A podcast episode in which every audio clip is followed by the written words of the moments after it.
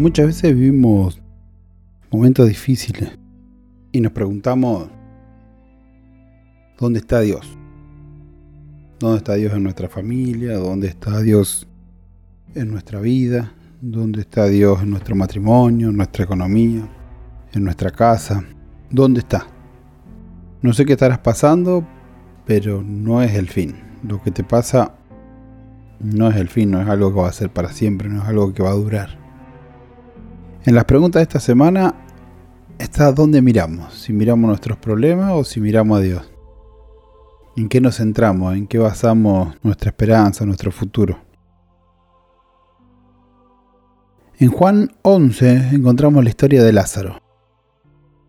Lázaro, hermano de Marta y de María de Betania, amigo de Jesús tal vez desde la infancia, un hombre que cada vez que Jesús y los apóstoles iban a Betania, se quedaban en su casa, él lo alojaba, le daba de comer, tenían una relación de amistad que se querían mucho, se conocían, eran amigos. Jesús dice, lo reconoce como su amigo. Si Jesús iba a Betania, se quedaba en su casa. Ellos amaban a Jesús como hombre, como amigo, pero también dice la Biblia que los adoraban a Jesús. Sabían quién era Jesús. De hecho, María se, postra a los pies de, Jesús en un momento y lo unge, le da un perfume muy caro y lo baña y arrodilla de sus pies con sus lágrimas, lo unge para lo que después iba a ser la entrega de Jesús.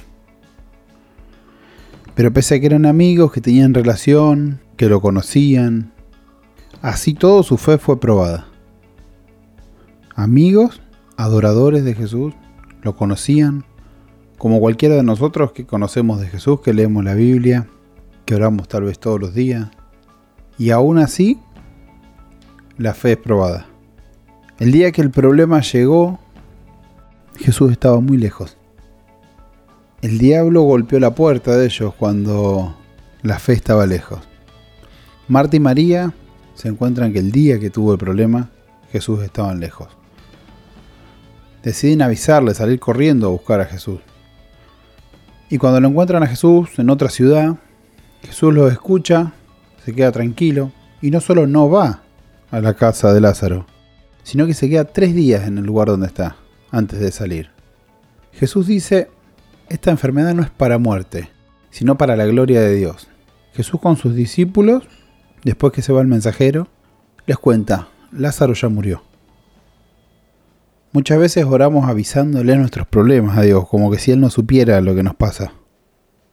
Intentamos contarle a Dios qué nos pasa a nosotros. El enemigo no puede tocarte sin que Dios lo permita porque le pertenecemos a Dios. Tu salud le pertenece a Dios, tu economía le pertenece a Dios, tu familia, tus hijos, tu matrimonio, todo le pertenece a Dios. Tu casa le pertenece a Dios. Cuando decís que le perteneces a Dios, le avisás al diablo. Esto no lo puedes tocar, esto es de Dios. Mi familia es de Dios, mi casa es de Dios, esto le pertenece a Dios y el diablo no lo puede tocar.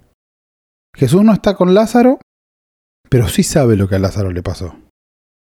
Jesús dijo, esta no es una enfermedad de muerte. Y Lázaro murió. No es para muerte. Y Lázaro se murió. Se murió. Dios le da una palabra súper positiva, súper fuerte. Le dice, todo va a salir bien. Y cuando el mensajero llega a avisarles a la familia no es una enfermedad de muerte, Lázaro está muerto.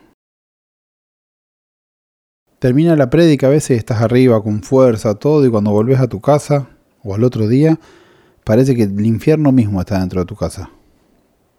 Marta y María, que creyeron que Jesús los iba a salvar, Lázaro murió.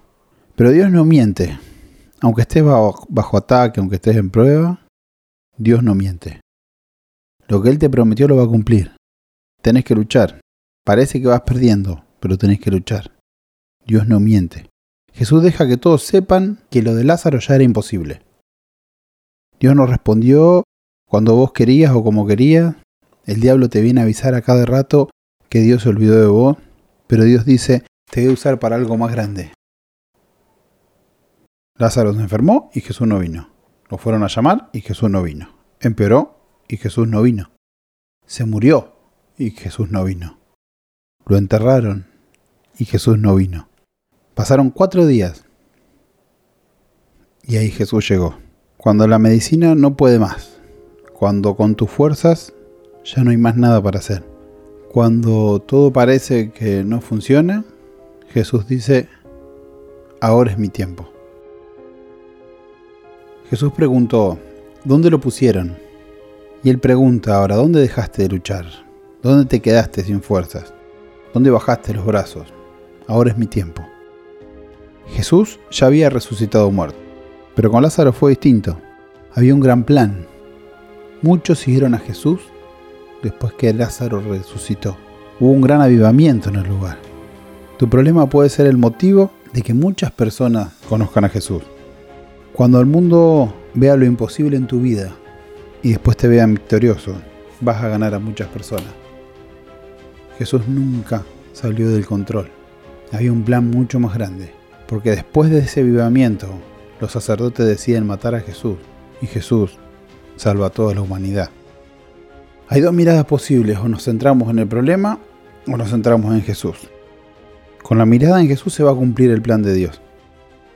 Y no solo vas a agradecer la victoria de haber tenido en tu vida, además vas a agradecer que aprendiste a pelear y a ganar muchos más, porque cuando ganás de la mano de Jesús, ganás sobre tu problema y sobre todos los problemas que no veía.